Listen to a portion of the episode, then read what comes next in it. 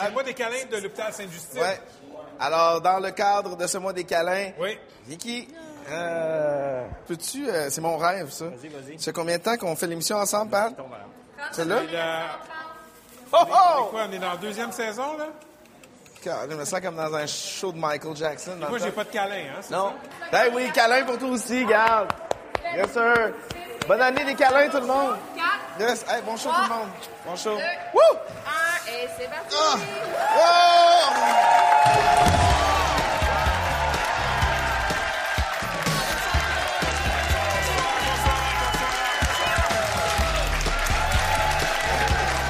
Ce soir à l'émission, elle a dit bye-bye à son cow-boy pour dire bonjour à son comptable, la femme d'affaires Mitsu Gélina. Elle a reçu un diagnostic de la maladie d'Alzheimer à l'âge de 39 ans. Sandra de Montigny. Pour lui avoir parlé avant ça, c'est une femme qui a pas peur de nommer les choses. C'est une femme qui a pas peur de dire ce qui l'attend et ce qu'elle veut. Donc ça, d'un point de vue de, de- de conduite d'entrevue, ça facilite les choses. Et aussi, je l'ai déjà rencontrée. Oui. Donc je pense qu'elle va être en confiance. On parle de Zone Franche, la nouvelle émission de débat à Télé-Québec, avec la non moins franche Isabelle Maréchal. Et en tant que duo multiethnique, Patrick et moi, on va s'intéresser au mariage multiculturel.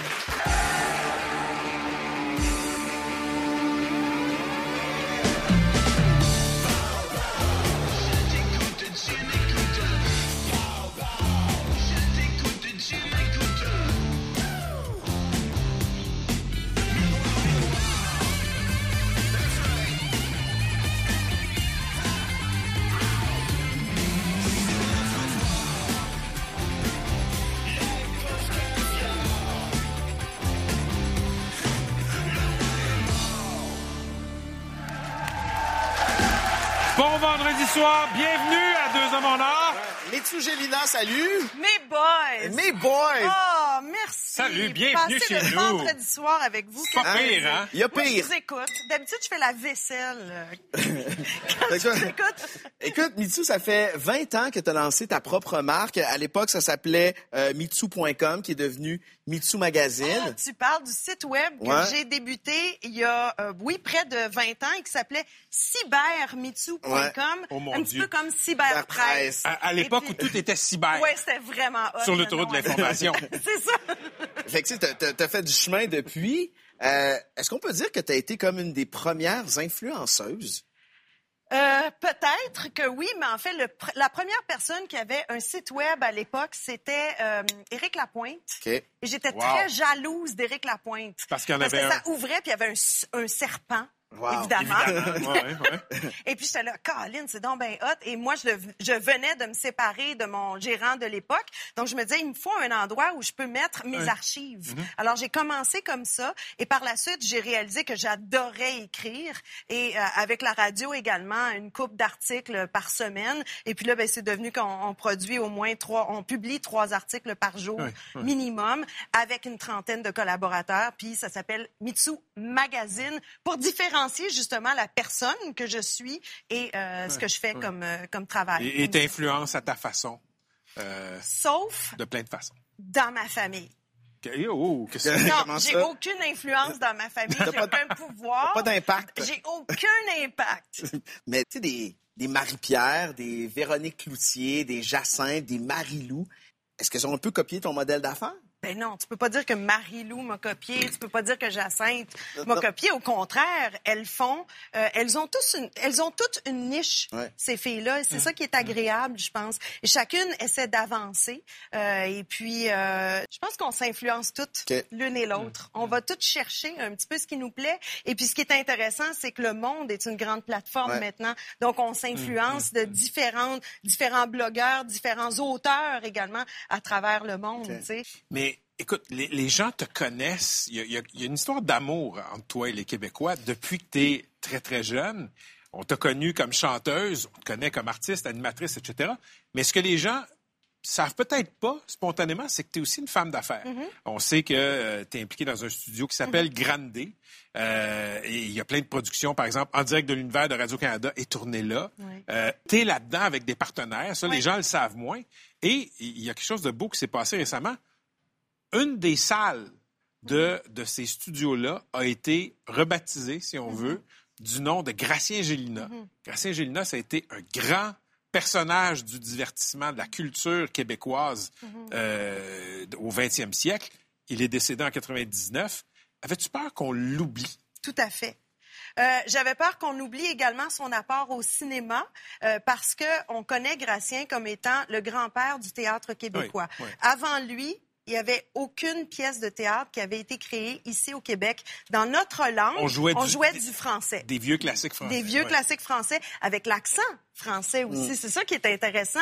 Mais euh, il y a un, un aspect de sa carrière qu'on avait, dont on avait euh, euh, on- pas mis l'emphase. Et puis, ben, c'est le cinéma. En fait, ça a été le premier homme à euh, produire et réaliser également le premier film parlant euh, ici euh, au Canada En couleur. couleur. Exactement. Donc, il y a ça, mais également, il a fait le premier hit, le premier grand classique au cinéma également avec Ticoc, qui était au départ une pièce de théâtre, mais qui avait é- été écrite comme un film. Il l'avait écrit de cette manière-là. Puis, euh, donc, ça a été tourné par la suite et ça a été euh, louangé par tout le monde, entre autres par René Lévesque, Ah oui. à l'époque, qui était euh, journaliste. Qui en a fait une critique Oui. dithyrambique. Ah oui. Bravo, beau geste. fait- Merci. René Lévesque disait en gros que, que grâce à l'œuvre de Gracien Gélina, il y avait Mhm. de l'affirmation euh, euh, nationale, puis que c'était une affirmation culturelle des Québécois qui, qui existait sur scène. Il dit enfin, nous sommes. Wow, c'est magnifique. it. Et euh, une belle grand-papa était nationaliste aussi, donc euh, je pense que euh, tout ça se, se, se mêle bien. tu es une femme d'affaires, on l'a dit tantôt.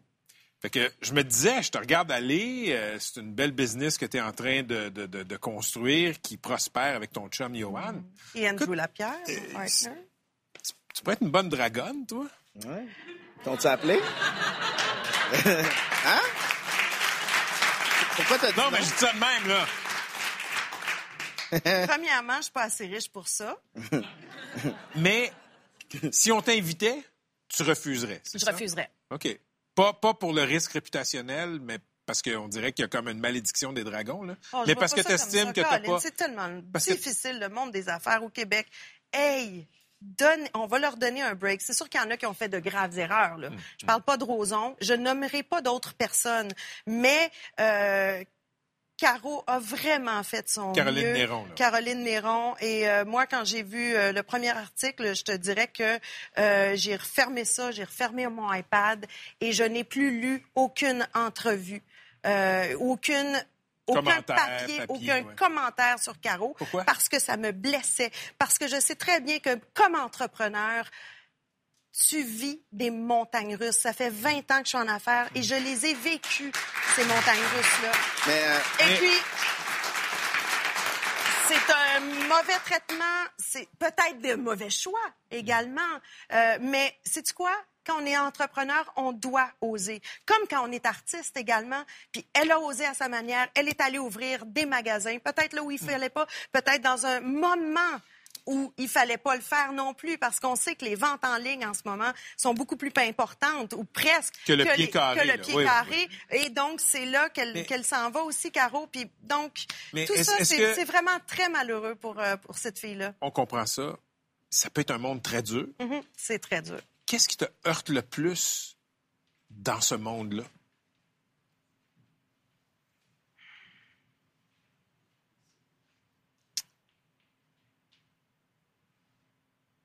Quand tu es en affaires, c'est la guerre à chaque jour. C'est la guerre pour mon chum, c'est la guerre pour mes employés. Euh, puis, puis, il n'y a aucun repos. C'est pas du 9 à 5, c'est du 24 heures sur 24. Et aucune pitié. Et aucune pitié également. mais il doit y avoir quelque chose de trillant quand même pour que vous continuiez à chaque jour. Et, je veux dire, c'est, c'est cruel, mais il doit y avoir quelque chose de, de satisfaisant pour que tu lâches pas et que malgré les Ouais. risques, tu y reviennes toujours. Ah oui, C'est oui. comme une drogue. Bon, on se pose la question, est-ce que mon chum serait capable d'être un employé maintenant? Euh, est-ce que moi, je serais capable d'être un employé aussi? Quand tu goûtes à ça, c'est très difficile À cette- de retourner à cette en arrière. liberté-là. Oui, Oui. Oui, à cette liberté-là, puis à cette, euh, à cette drogue-là, cette- parce que dès que tu es ambitieux, il y a quelque chose qui te nourrit dans l'entrepreneuriat aussi. Tu sais, Mitsu, quand tu as commencé euh, dans les années 80, avec la, la trajectoire de ta carrière, avec ses hauts et ses bas, on aurait pu dire que Mitsu, ça aurait pu être un feu de paille. Ah, mais ça a été écrit souvent. OK. Étoile filante, euh, Puis finalement, ben, que t'es- tu t'es installé à la radio, dans les médias, tu as bâti ta business. Avec le succès que tu regardes derrière, malgré tout ce qu'on a pu dire sur toi, est-ce que des fois tu te dis, Caroline, la vengeance est douce au Ah. cœur de l'interprète de... Non. non, mais Quand même. C'est drôle. Je veux un T-shirt la vengeance est douce. pour la chanteuse. Euh, euh, non, je l'ai jamais vu comme ça. Même pas une petite satisfaction ou un petit... euh, Ben finalement... Non, Dans parce que ça se bat. Non. Non, parce que ça se bâtit et tu as toujours l'inquiétude et le doute également, tu sais. Donc, c'est pas... It's not over till it's over. Tant que t'es pas mort, je veux dire, on, on verra, tu sais. Il faut que, il faut que je reste à la hauteur aussi euh, de, de, de ce qu'on m'offre. Mm. Puis je suis chanceuse en ce moment. Caroline, ça fait 18 ans que je suis à la radio. Non, mais on peut, on peut me crisser dehors demain. je fais une erreur. Je veux dire, c'est dans les contrats de tous les animateurs maintenant. Tu sais, donc, je me considère chanceuse, puis non, j'ai pas de vengeance. Avec tes performances, on check tes codes d'écoute. D'après moi, ça arrivera pas ce lundi. non, mais regarde. Mais avec le recul, qu'est-ce qui est le plus satisfaisant? Un numéro un comme chanteuse à la radio quand tu as 18 ans ou un succès d'affaires à 40 ans? La réponse est évidente. C'est un succès d'affaires à 40 ans euh, parce que euh, la jeunesse fait que tu n'apprécies pas encore Ouais. ce que tu as. Puis la grosse différence dans ma vie, c'est que j'apprécie vraiment beaucoup maintenant. Merci beaucoup. Tu vas voir. Un jour! Merci. aussi, ça C'est s'en vraiment vient. fun. C'était super, merci. Comment tu fais pour rester forte de? Je suis pas si forte que ça. Euh, On dirait que je suis pas capable d'accepter la fatalité, tu sais, de dire que j'ai cette maladie-là, puis ça va juste dégringoler puis aller de plus en plus mal.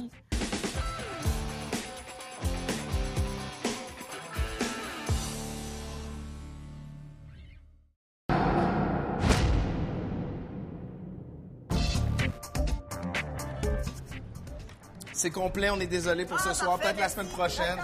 Non, mais tu sais, on a déjà un line-up pas pire. Le quiz avec Pierre Blanc? Comment ça va?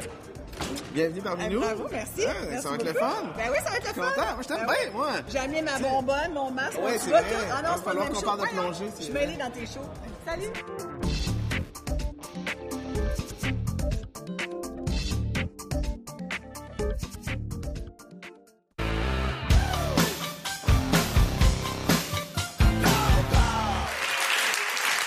Montigny, porte-parole du mois de la sensibilisation à la maladie de l'Alzheimer. Bienvenue à Deux Hommes en Or. Merci. Euh, Sandra, tu as 39 ans et tu as la maladie d'Alzheimer. Comment à 39 ans on développe cette maladie-là, qui est généralement une maladie de vieilles personnes? En fait, il y a une. Oui, tu as raison quand tu dis que c'est des vieilles personnes, mais il y a aussi une forme qui est génétique, qui se transmet vraiment par les gènes. Donc, il faut que qu'il y ait un de tes parents, ton père ou ta mère, qui l'ait eu. Donc, moi, c'était mon père qui l'avait. Puis sa mère, à lui, tout ça. C'est une transmission à 50% C'est un gène dominant qu'on appelle. Donc, chaque enfant a un risque sur deux de développer la maladie. Et puis, euh, c'est ça, c'est une forme qui se développe jeune. Ça dépend quel gène qui est atteint, mais le nôtre, c'est souvent justement comme autour de la quarantaine. Est-ce que, est-ce que tu t'en doutais avant de recevoir le diagnostic tout récemment? Je dirais que oui. En même temps, quand je réfléchis, je me, je me dis, est-ce que je, je, je me disais, je l'ai peut-être pour me protéger en me disant le coup va être moins dur s'il arrive. Euh, mais dans le fond de moi, je, je trouvais que j'étais étrange. J'avais l'impression que depuis Étrange? deux ans, ouais, je disais, je- on dirait que je suis de moins en moins intelligente. OK. C'est quand même spécial comme sentiment. Là. Euh, J'étais en train d'étudier euh, au deuxième cycle à l'université, puis plus les sessions passaient, moi, j'avais l'impression que l'info que je lisais restait dans ma tête. C'est comme si ça coulait. Là. Il n'y avait rien que j'arrivais à... Ben, rien. Peu que j'arrivais à stocker, c'est ça. Puis, euh, ce qui me préoccupait, c'est que je voyais une évolution, en fait. J'avais Je le voyais, là, que c'était juste... Ça allait de moins en moins bien. Est-ce que le fait de, de soupçonner qu'on l'est, est-ce que le fait de savoir qu'il y a une historique familiale, ça fait que le choc est moins brutal? Mais le choc a été très brutal, même si euh, je pensais plus que je l'avais, euh, puis que j'avais des doutes. N'empêche que quand ça arrive, là, c'est, puissant. Puis moi, le, le- je dirais, outre ça, là, le grand, grand choc, c'était quand j'ai su que je pouvais être atteinte il y a 12 ans, quand mon père était en fin de vie. Puis le neurologue nous a dit que c'était une histoire de gènes, c'était vraiment identifié. Puis- parce qu'avant, on savait qu'il y en avait beaucoup, mais on savait pas que c'était à ce point-là.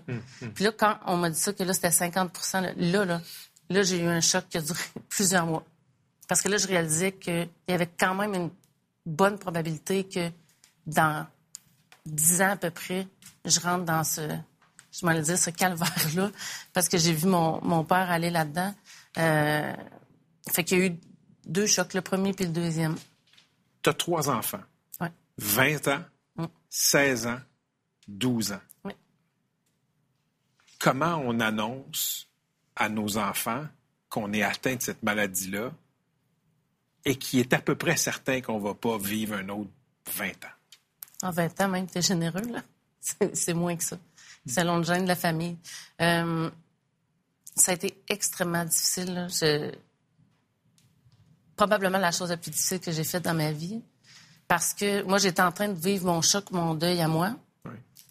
Et là, il fallait que je l'annonce à mes enfants en sachant que j'allais les démolir. Là. Je veux dire, ils allaient pleurer de savoir qu'ils allaient voir leur mère dépérir parce qu'ils connaissent l'histoire familiale là aussi. Là. Donc, ils, savent vers quoi ça va. Puis, en plus, d'apprendre en même temps que eux autres mêmes peuvent être atteints à 50% Fait que mes deux premiers, je, je leur ai tout annoncé séparés. Puis, euh, mes deux premiers, quand je leur ai dit, j'étais vraiment nerveuse. J'ai attendu à peu près deux mois avant de leur dire. Là. Parce que Deux je- mois après le diagnostic? Ouais, je ravalais, je savais pas comment le dire. J'étais. Puis quand je l'ai dit à, à mes deux plus vieux, les deux m'ont dit, ben là, maman, on le savait déjà. Là, je- Et là, moi, je suis tombée des nues là, parce que je pouvais pas concevoir qu'ils savaient déjà. Comment Mais ça veut dire que j'étais assez dire par là, mêlée. je le savais? Ben, ma fille m'a dit, ben là, t'es tellement mêlée. Sais, on le sait. Puis c'est c'est vrai que je suis mêlée, mais quelqu'un peut avoir l'air un peu tête en l'air, mais sauf que quand ça va en augmentant, c'est sûr que c'est louche, en sachant aussi l'historique familial. Puis ton Puis plus le- jeune? Oui, le plus jeune, là, ça, ça a été un... Lui, il l'a pas vu venir. Puis, euh, ça a été vraiment émotif. là. Il, il s'est mis à crier, là. Il a crié « non », puis il criait, il criait, puis il s'est lancé sur moi. Puis il a pleuré à côté dans mon ventre, là. C'était... euh, Je pleurais avec lui. C'était vraiment... euh, Tu sais, ça venait me chercher dans les entrailles, là. C'était... euh, C'est dur de faire vivre ça à ses enfants. C'est un, drame très intime que tu vis, mais il y a quand même un écho dans les politiques publiques. Ouais. Parce que si tu as choisi de parler publiquement, c'est un peu beaucoup parce que tu veux que l'aide médicale à mourir soit élargie à des gens comme toi. Présentement, tu peux pas demander ça. En effet. Il n'y a aucune circonstance avec les lois actuelles où tu pourrais recevoir l'aide médicale à mourir. Mais pas par rapport à l'Alzheimer. Je développe d'autres choses, je sais pas, là, mais là, euh, l'Alzheimer, non. Euh, quand j'ai su que mon père était malade, euh, que- quand j'ai su qu'il était, euh, ben, en fait, allait mourir, puis qu'on a su qu'on pouvait être porteur, moi, j'ai pris ma décision là. J'avais 27 ans. Pour moi, c'était clair que si j'avais cette maladie-là, je me rendrais pas jusqu'à la fin comme mon père. Ton père est mort à 53, c'est ça? Ouais, ouais. Qu'est-ce qui a fait que, dans son déclin, qu'est-ce que tu as vu qui a fait que tu as dit non, je veux pas, je veux pas être, je veux pas aller là? Ben c'est sûr que la, la maladie telle qu'on la voit ou qu'on la connaît, c'est pas nécessairement agréable, là, dans le sens où quelqu'un qui, qui se perd puis qui te reconnaît plus, puis bon. Mais en même temps, on, ça, on arrive à faire avec, on s'habitue, euh, bon. Mais la, la fin, là, la fin de vie, surtout que les gens qui ont l'Alzheimer précoce sont très en forme physiquement, sont jeunes. C'est en force de l'âge. C'est ça. Mon père, c'est un grand sportif, là. Fait que lui, il, il y avait rien, là, qui viendrait à bout de, de faire qu'il allait mourir. Donc, la maladie allait vraiment, vraiment loin. Puis à la fin, là, ils faisaient ce qu'on appelle, ben, ils, fait de ils font de l'errance. Donc, ils marchent euh, jour, soir, nuit, non-stop, sans arrêt, sans arrêt, sans arrêt. Puis quand ils étaient trop fatigués, ils tombaient par terre, ils marchaient à quatre pattes. Puis après ça, ils allaient se cogner la tête dans le mur parce qu'ils ne pouvaient plus avancer dans le mur. Puis ma mère, elle le ramenait dans le lit, puis tout de suite, il se relevait. Mais là, ça a, ça a duré des mois, ça, là. là. C'était l'horreur, pour vrai. Puis après ça, il, il tombe comme dans un genre de délire, plus parce que là, tous les systèmes se mettent à mal fonctionner, donc il était plus capable d'éliminer par lui-même. Euh, il était devenu agressif. Ce qu'il n'était pas avant. Pas du tout. Pas du tout. Fait que, tu sais, quand, mettons, il, il voulait aller aux toilettes, mais il savait pas trop, tu sais, mais là, on voyait des signes physiques. Puis là, on essayait de l'amener sur la toilette, ben là, il se débattait.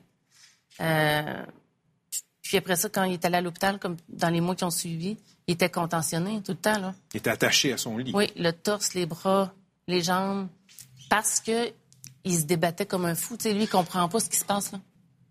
Puis il y a des gens qui essaient de, de le changer, qui essaient de le nourrir, puis lui, il, il sait pas. On rentre dans son, dans son intimité, là. Et c'est là que tu t'es dit, moi, je ne peux pas vivre ça. Non. Ah non, non. Mais je veux pas pour moi, parce que moi, là, je voyais mon père, là, puis je me disais, si il voit ça, en ce moment, là, c'est clair qu'il ne se sent pas digne de ce qui se passe. Pas du tout, là. On dirait que je l'entendais me dire, genre, y a-tu quelqu'un qui peut tirer sa plaque que ça arrête, là? Et puis, euh, l'autre chose, c'est que je veux pas faire vivre ça à mes enfants. Parce que c'est les images qui restent. Moi, ça fait quand même 12 ans, ça reste comme image. Moi, j'ai envie de partir sereinement avec les gens que j'aime, avec un petit sourire sur les lèvres, puis Avec ce qui te reste de lucidité.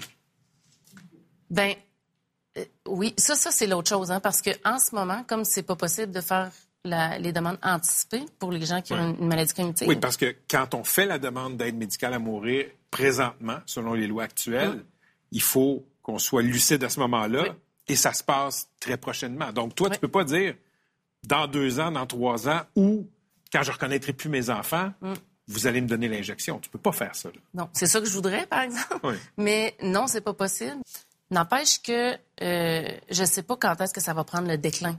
Oui. Puis l'Alzheimer précoce, ça fait ça, ça descend, ça descend, ça descend, puis ça fait ça de même. OK. La- la- la- le déclin devient brutal à un moment donné. Ben, brutal sur quand même, comme je disais, mon père, ça a été deux ans, mais quand ça switch, tu sais, ça switch. Donc, moi, je ne veux pas manquer le bateau, là. Tu sais, de dire, euh, ah ben là, euh, je le fais-tu maintenant? Mais si je le fais maintenant, peut-être que j'ai encore deux, trois, quatre, cinq ans devant moi. Si tu choisis de le faire toi-même avec la violence que ça implique, Mm. tu risques de perdre des belles années. Potentiellement. Puis ça, je ne sais pas. Je ne peux pas savoir combien d'années qu'il me reste, mais c'est ça que ça impliquerait.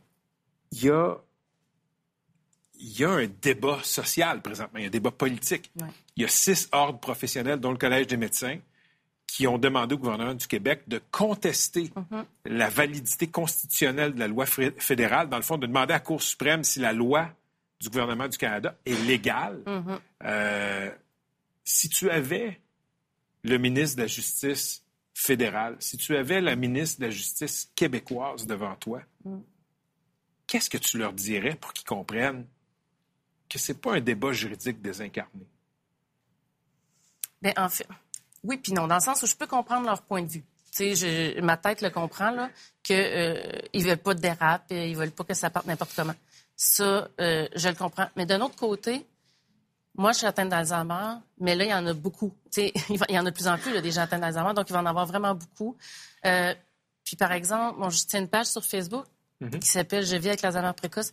La quantité de gens qui m'écrivent pour dire là, Moi non plus, je voudrais pas finir comme ça, puis moi non plus, je voudrais pas, puis moi non plus, je voudrais pas, c'est 98% facile. Puis, donc, ce que je lui dirais, c'est d'essayer de, de trouver ce qui est. Comment on dirait ça? L'équilibre. L'équilibre. Moi, c'est bien dit. C'est ça, entre. euh, oui, il faut pas exagérer non plus, mais en même temps, en ce moment, quand j'ai toute ma tête, de dire j'ai tel, tel critère qui pourrait être balisé. Tu tantôt, on parlait de pas reconnaître mes enfants ou quand je suis plus capable de m'alimenter, par exemple. Euh, à ce moment-là, je voudrais qu'on fasse, euh, qu'on fasse l'injection, puis. euh, puis peut-être qu'à ce moment-là, je ne me rappellerai pas que j'ai dit ça d'ailleurs. Sauf que je veux quand même que ma famille, puis je sais qu'ils vont le faire. Si c'est possible, ma famille, mes enfants, mon chum vont respecter ça puis ils vont me laisser partir. Comment tu fais pour rester forte de même? Je suis pas si forte que ça. Euh, Tu vas me faire pleurer. Euh, on dirait que je suis pas capable d'accepter la fatalité, tu sais, de dire que j'ai cette maladie-là, puis ça va juste dégringoler puis aller de plus en plus mal. Euh, mais en même temps, c'est ça. Puis,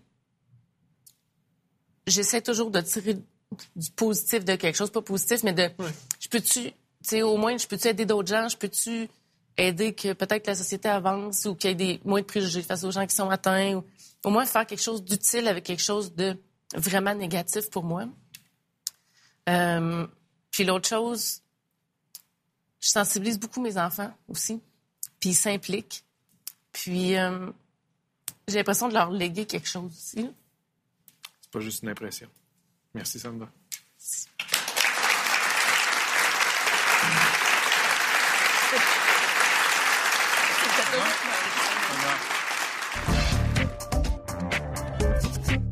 Je réponds pas aux commentaires Facebook parce que, sincèrement, c'est pas intéressant. Ça, c'est commentaires ticlins, euh, t'es pas sorti.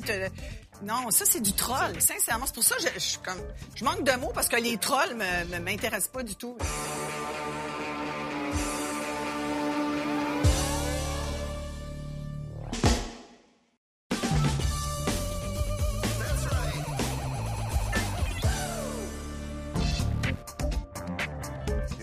Que quand tu as su que tu avais la maladie, tu t'es fait une, une bucket list qu'on appelle, des choses que tu voulais faire absolument dans la vie. J'aimerais que tu m'en parles un peu.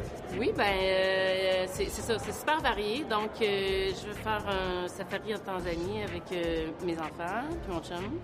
Je vais aller en Europe, je suis allée en Italie il y a deux mois. Je vais aller à Disney, je suis allée en juin.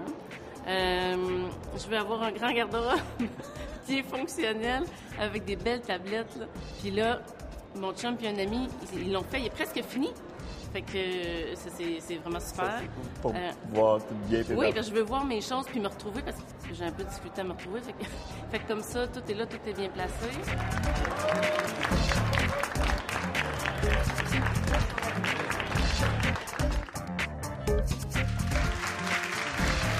Isabelle Maréchal, bienvenue à Deux Hommes en Or. Ben, merci de m'inviter. Ça me fait plaisir d'être là. J'allais souhaiter la bienvenue à Télé-Québec, mais tu connais bien l'antenne et tu y reviens d'ailleurs ce printemps Ouais. avec une nouvelle émission de débat avec Raed Hamoud. Mm-hmm. Euh, c'est une émission qui a pour titre Zone franche. Alors, quel est le concept? C'est quoi cette émission-là? C'est, écoute, le titre est merveilleux parce que zone franche, ça le dit un peu, c'est une zone où on va être le plus franc possible, où on pourra dire, tu sais, la zone franche, c'est aussi une zone où tu es très libre, où d'habitude tu payes pas de taxes aussi, mais ça, ce serait une autre affaire. Mais c'est un endroit où vraiment tu vas pouvoir te sentir libre de dire ce qu'on n'a pas peut-être euh, le courage de dire forcément Sur Facebook. devant le public. Sur Facebook, on a le courage de bien des affaires. je trouve. Mais justement, cette zone-là, c'est c'est d'inviter les gens à participer à un débat sur des enjeux de société, euh, mais sur lesquels on a de la misère à faire une tête, où justement, il y a des pôles qui s'affrontent. Tu sais, je pense que en ce moment, moi, je trouve qu'on a vraiment de la misère à jaser. On n'est pas capable d'amener un sujet et de calmement en débattre sans se faire dire, ben toi, tu n'as pas le droit de parler de ça parce que ça t'appartient pas. Tu sais, Toi, tu n'as pas le droit t'approprier tel, tel, tel sujet. L'appropriation idéologique. Écoute, on est passé du vêtement au genre, là, à l'idée. à- Là, on peut plus. Sincèrement, je- c'est devenu dangereux de dire certaines choses. Y a-tu trop d'opinions au Québec? Il y aura jamais trop d'opinions. Je pense qu'il y a- trop de gens qui s'opposent pour s'opposer. Je pense qu'il y a peut-être trop de monde qui pense qu'ils ont raison puis que les autres ont tort. Je pense que la vérité est souvent entre les deux. La vérité, je pense qu'elle est beaucoup dans la discussion. Tu sais, de- de- les, les philosophes grecs, certains disaient dans le temps, l'art de débattre, c'est au service de la vérité. Puis il y en a d'autres qui disaient, ah, c'est indépendant de la morale. Et la vérité, on s'en fiche. L'important, c'est de gagner pour gagner. Je trouve que de nos jours, si tu manipules bien les codes de la joute oratoire, tu peux faire avaler n'importe quoi à n'importe qui. Y a-tu Ouais. des, des, des c'est drôle ton analogie avec l'Antiquité parce qu'à l'époque, on faisait ça puis ça. Ouais. Puis c'est exactement Mais ça qu'on fait sur Facebook. Mais le pouce débat- en haut, le pouce en bas. Mais ça peut pas être j'aime ça, Mm. ça c'est bon puis ça c'est pas bon. Ça peut pas être ça. Il faut de la nuance. Il faut nuancer, il faut apporter. Puis moi, je pense que dire, on, on va réussir vraiment notre euh, notre rôle. va être, on va l'amener vraiment si on est capable de dire, de faire dire aux gens, ben écoute, moi, je, Même nous, tu sais, moi, je change d'idée. Des fois, sincèrement, euh, je pense quelque chose. Je me dis, ben finalement, j'ai entendu telle personne. Ça se peut qu'il ait raison. Tu es capable de l'admettre? C'est rare, Ouais, que moi, quand j'entends... complètement. Ouais, mais... Complètement. OK, mais toi, t'es es unique. Mais c'est rare dans un... Je te remercie. je te remercie. Non, mais c'est rare dans un débat à, à- la radio ou dans un débat politique que quelqu'un va dire Hey, je t'écoute depuis deux minutes. J'avais tort, t'as raison, j'ai changé d'idée. C'est jamais Évidemment, c'est jamais comme ça, mais c'est de dire, écoute, c'est pas fou ce que tu viens de dire. J'avais pas vu ça comme ça. En même temps, bon, puis si les gens restent campés sur leur position, ils ont le droit aussi, tu comprends? Je pense que ce qu'il faut amener, c'est éviter les, les, les, les gens qui disent, t'as pas le droit de dire ça, puis ce que tu dis, ça vient me, me, me, me heurter, puis ça- les interdictions. Je trouve qu'on est beaucoup dans l'interdit. Est-ce qu'ici, on est trop sensible Non, pour avoir des vrais débats? pas la chicane. OK. Puis on évite, oh mon Dieu, c'est- on évite euh, comme Heurté. heurté, euh, choqué. euh, tu sais, je regarde souvent des débats en France, puis euh, ou, ou avec des, quand je vais en Europe par exemple, les Italiens, c'est pareil, les Italiens, écoute là, c'est ça y va. avec Ça y les- va. Puis si tu dis mon Dieu, ça va mal finir. Hein. Mm. Puis les Français, tu penses que tu dis mon Dieu, ils saillissent. Les plateaux de Ils télé, ouais, tout à fait. Tu sais, ça se traite de tous les noms, puis euh, bon, ça c'est pas le meilleur bout, remarque, mais je mais ils peuvent être, euh, ils sont dans l'invective, ils sont dans le, le- Très dans- ils- ils s'ostinent, là. Mais non, mais en fait, t'as tort, mais t'as tort, mais euh, ça peut aller jusqu'à, mais t'es con de dire ça. Là, c'est le bout où peut-être faudrait se calmer. OK. Tu sais, je pense qu'on a, on a, euh, nous aussi, on, a- on est capable de débattre. Ta place à la radio, tu l'as pas volée. Euh, tu as été euh, une des premières femmes à se retrouver à la tête d'une émission d'affaires publiques euh, à Montréal. Tu es numéro un depuis 11 ans au 98.5. Tu as dû défoncer des portes pour y arriver. Tu as déjà dit en entrevue, il y a encore des gens qui pensent qu'une fille à la radio, c'est anecdotique, que c'est là pour faire du bruit. Est-ce que les mentalités ont changé depuis? Euh, c'est une bonne question. Ben, je pense que oui. Je pense que oui, mais sais, encore, il n'y a pas si longtemps, j'entendais Gilles Parent à Québec dire Ah, une femme qui fait des affaires publiques à la radio. mais c'est à la euh, suite de, de, de ça que. ça- ouais. C'est turn off. Ouais, ouais. Moi, je, je t'avoue, j'évite d'aller dans, dans, dans ces coins-là. Moi, je fais mon émission de radio. J'ai du fun avec mes auditeurs. Est-ce que. euh, moi, je t'avoue qu'en ce moment, là, ça me sort par les oreilles, les comprends. questions de parité. Le, le- Mais je pense que c'est mieux que c'était. Mais est-ce qu'on a encore des croûtes à manger? Sur l'équité salariale, on pourrait en parler longuement. On a une loi ici au Québec depuis plusieurs années. On fait encore 76% du salaire du gars pour travail égal. Fait que, il y a des questions plus importantes que, que de savoir si euh, il devrait y avoir plus de filles à la radio. Mais d'une certaine façon, oui, parce que euh, regarde la société. Mais il devrait y avoir une meilleure représentativité de plein de monde, dans le fond. Isabelle, on va jouer un petit jeu d'opinion, OK? Évidemment, on est loin de zone franche, là, mais c'est un jeu, on s'amuse.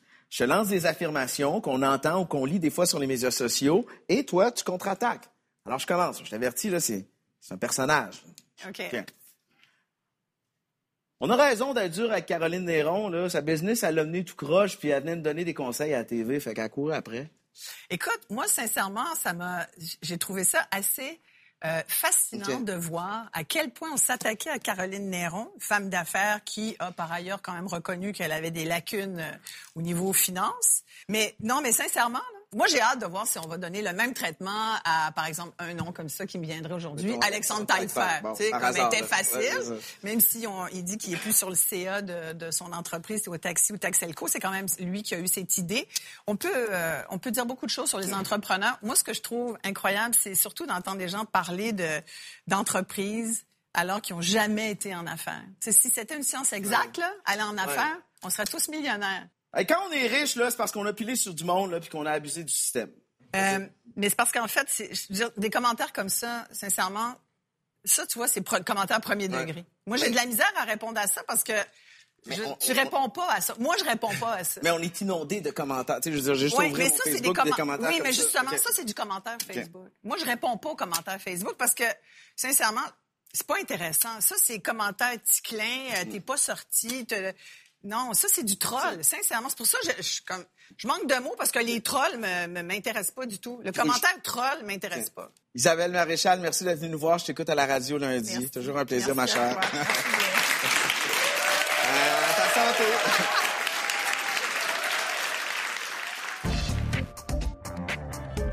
Aujourd'hui, je suis habillée en rose parce que dans quelques jours, c'est le mois des câlins qui commence avec la Fondation Sainte-Justine, Rythme FM et Jean Coutu.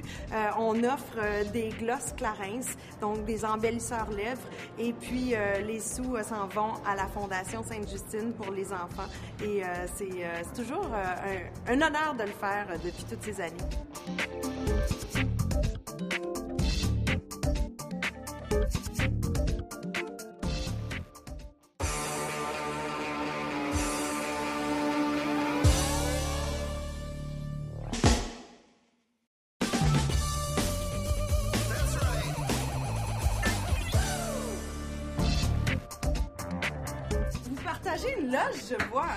Tout. Qui est le plus bordélique?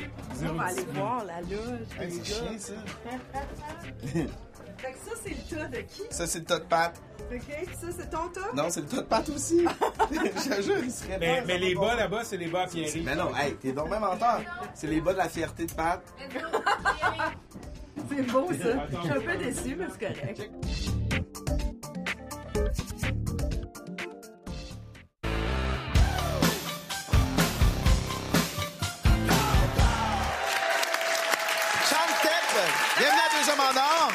Me recevoir. T'es porte-parole du Salon des mariages interculturels. En fait, c'est un salon de la mariée qui s'appelle Divine Bridal qui va être présenté ce samedi à la gare Windsor. Exact. Qu'est-ce que ce salon de la mariée a de différent des autres? C'est en fait, on présente plusieurs cultures différentes, les traditions de mariage traditionnelles. Ouais. Parce que maintenant, euh, il y a plus que le mariage avec la robe blanche. On peut voir des gens qui se marient de différentes cultures, qui ont plusieurs rites de cérémonie.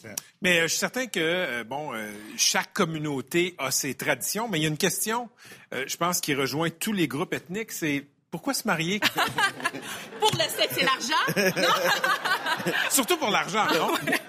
Mais blague à part, euh, lorsqu'on parle des communautés culturelles, Oui. c'est très présent parce que pour les gens qui viennent d'ailleurs, euh, ils viennent aussi avec leur culture et leurs mœurs. Puis je pourrais même dire aussi qu'il y a une statistique qui est sortie récemment comme quoi qu'il y a une hausse des mariages au Québec de 4,6 là, Oui, environ. oui. Alors ça prouve que le, retour au mariage est vraiment présent parce que c'est prouvé aussi dans les couples lorsqu'on y met de l'engagement et de l'effort prime abord. Je pense que ça dure un peu plus longtemps. Écoute, euh, dans, dans les communautés, appelons ça comme ça, sans généraliser, euh, est-ce que le mariage gay, c'est populaire au point où il va y avoir, mettons, un kiosque au salon? Éventuellement, Ouais. je te dirais, écoute, là, cette année, on fête la cinquième année. Euh, c'est quand même un salon qui est méconnu, je te dirais, du, du grand public. Mais pour euh, les gens des communautés, c'est très présent. Puis la demande est là aussi. Ok. Euh, maintenant, lorsqu'on parle de mariage homosexuel, c'est sûr que c'est un peu plus touché, dépendamment des pays, communautés. ouais, Oui, ça dépend des pays aussi. L'homosexualité euh, est pas reconnue dans tous les pays. Euh, certains pays africains aussi, comme par exemple, c'est encore condamné. Là, mais on y C'est le travaille. kiosque, mais avec une petite prison à côté. on apprend, grâce à votre salon, comment on se marie dans d'autres communautés, comment on Ouais. se marie ailleurs. Est-ce qu'on devrait aussi apprendre comment on se divorce et euh, comment on se sépare ailleurs? Oh! Bonne question! Ben non, mais ça, inévitablement, ça, ça vient avec, là. L'amour, l'amour est universel. Ouais, L'amour est universel. L'amour n'a pas de frontières. Je pense que le divorce aussi, de toute façon. Mais bon, on est là pour célébrer justement l'amour. Puis je pense que c'est vraiment porté pour euh, contrer tout ce qui se passe dans l'air ambiant au niveau du racisme et de l'intolérance. Donc, si Maître Goldwater, spécialiste du divorce, veut un kiosque, est-ce qu'il est trop tard pour? Elle pourrait, elle pourrait même qu'il y a maintenant aussi une belle conciliation qui se passe au niveau des religions. Il y a des mariages co-religieux qui se passent. Il y a des religions qui sont un peu plus euh, euh, strictes, Ouais. comme, euh, admettons, euh, les musulmans, euh, je dirais les juifs aussi. euh, les catholiques, c'est un peu plus fermé aussi. Donc maintenant, on permet des mariages co-religieux. Fait qu'il y a des rabbins, il y a des prêtres, il y a des imams qui sont un peu plus ouverts à ça. L'autre personne n'a pas nécessairement besoin de se convertir. Alors, c'est, c'est je pense, une belle ouverture. Est-ce que ça vous tente de voir ça, un habit traditionnel de mariage? Oui, OK, parfait. Les premiers invités viennent de l'Inde, l'Inde, le pays aux mille et un visages. Alors ici, on va voir défiler Jay et Giulietta. Comme on peut le voir ici, Giulietta porte un habit traditionnel rouge. Donc, Charles, le rouge pour euh, la communauté indienne, c'est pas un hasard. C'est comme le blanc pour nos mariés catholiques. Exact. La mariée doit être absolument en rouge parce que l'un de leurs dieux hindous, c'est Vishnu. Vishnu, c'est le représentant de l'amour et le rouge représente effectivement l'amour, la prospérité, le bonheur, la réalisation des projets. Ben, Mario Pelchel disait un rouge couleur passion. Il l'a toujours dit, Mario. Peut-être que Mario est indien. Merci. Et deuxième couple invité. Le deuxième couple invité vient du Cameroun. C'est impressionnant, hein? C'est beau. C'est beau. Ah oui. Alors, comme on peut voir ici, Cristal porte une robe faite d'un tissu qui s'appelle le pagne. Le pagne, c'est un tissu traditionnel camerounais qui vient des Holla- Hollandais. Ça a été importé au 19e siècle environ. Et euh, le pagne peut être porté de n'importe quelle couleur pour la mariée camerounaise. Alors, elle peut porter autant du blanc, du vert, du jaune, euh, peu importe la couleur. Mais en fait, le marié aussi euh, va porter des couleurs qui vont s'agencer avec celles de la mariée camerounaise. On voit aussi avec les bijoux qui sont vraiment proéminents. Dis Caroline Néron, ça? Ah! Non, non, mais c'est parce qu'il y a des- il y, a- il y a des rabais, là. Puis un petit jeu qui est très intéressant par rapport à la culture camerounaise, c'est que le marié euh, arrive durant la cérémonie et puis là, on aligne plusieurs femmes devant lui qui portent un pagne par-dessus la tête. Et il doit reconnaître sa propre femme. se trompe. Et, et s'il se trompe, ben, c'est parce que c'est comme un gage un peu... euh, plus moins de chance. Ça commence mal. Ben, en tout cas, on vous souhaite, on vous souhaite de la reconnaître. Merci. Ah, et troisième couple. Le troisième couple est du Cambodge. Alors, le Cambodge représenté par Steven et Vanessa. Euh, le Cambodge, originalement, euh, le mariage durait trois jours et trois nuits. C'était excessivement long parce que le 3, pour les Cambodgiens, c'est un chiffre chanceux. Ça représente les trois joyaux du bouddhisme. De nos jours, là, on s'entend que ça s'est écourté en Ça, une ça- journée, ce ça prend beaucoup de panache pour un gars pour porter un pantalon bouffant comme ça. Oui, mais... J'ai beaucoup d'admiration. Oui, mais en même temps, ça laisse beaucoup d'air euh, entre les jambes. Ah, c'est ça, ça fait. parce, parce qu'il fait chaud au Cambodge, c'est ça? Voilà! En tout cas, on- on peut dire que de- chez les trois couples que tu nous as euh, présentés, de l'Inde, du Cameroun, du Cambodge, on n'a pas peur de la couleur hein, Ouais. pendant les cérémonies de mariage?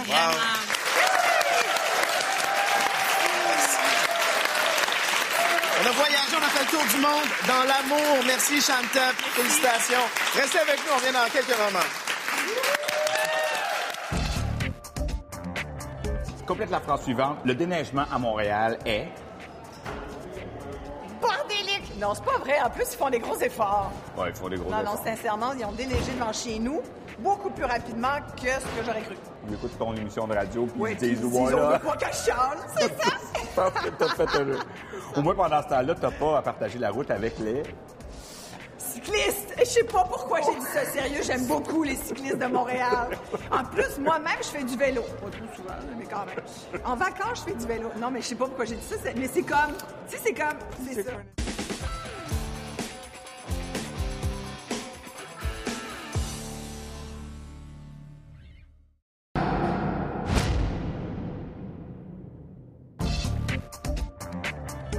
Mes chéris sont ici. Oh, oh. Haïti, africain, toi. C'est comme un sandwich à la crème glacée? Ah non, mais ça passe pas à la télé. Oui, ça. oui, certain. Oh non! Oui, Ça, c'est euh, mon ça- vieux mari. Ça fait 30 ans qu'on Ah oui. est ensemble. Wow. On s'est mariés ici. OK. nous deux. Ça fait 30 ans qu'on se connaît. On s'est connus au Tom Tom du Mont-Royal. Wow. Non, on se marie. Non. non, non, non, non, c'est ça.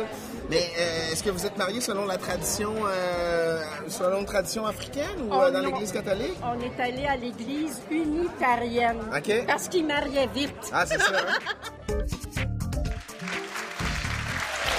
C'est tout pour ce soir. Merci d'avoir été là. Et on vous rappelle que c'est le mois de la sensibilisation à la maladie d'Alzheimer, dont euh, Sandra de Montigny, une de nos invitées ce soir, est porte-parole. Dès le 28 mars, Zone Franche avec Raed Hamoud et Isabelle Maréchal, ici même euh, à Télé-Québec. Et Isabelle, vous pouvez l'entendre à tous les jours au 98.5 FM. Et parlant de radio, une autre de nos invités, Mitsu, fait de la radio chaque jour à Rythme FM. Des vrais professionnels. Prends des notes pour ton émission cet automne. En tout cas, j'en prends, prendrai pas d'un gars qui est plus en ondes à radio. hein. Bonsoir tout le monde, merci d'avoir été là. On se retrouve vendredi prochain.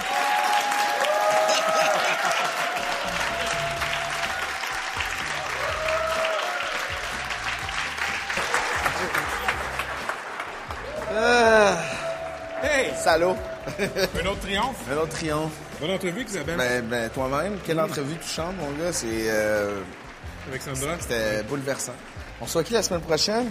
Euh, Cœur de pirate. Ah ouais. Celle qui chante Mentir, mentir.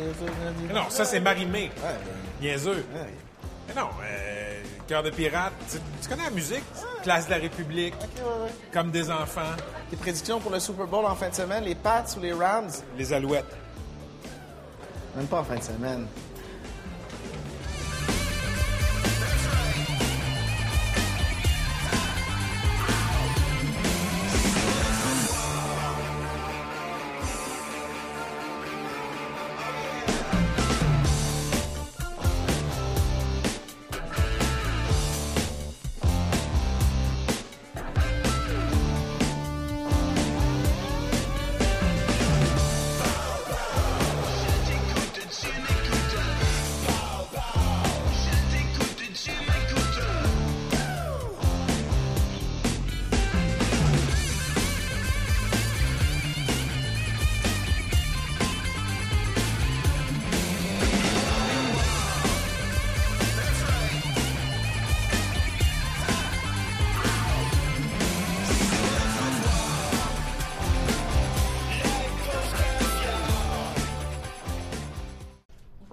Là, faut qu'on change. Hey! hey! Faut ouvrir, euh, il est toujours le même. Patrice! Je m'excuse! Tu vois, des fois, juste un petit mot, pis c'est... Ah!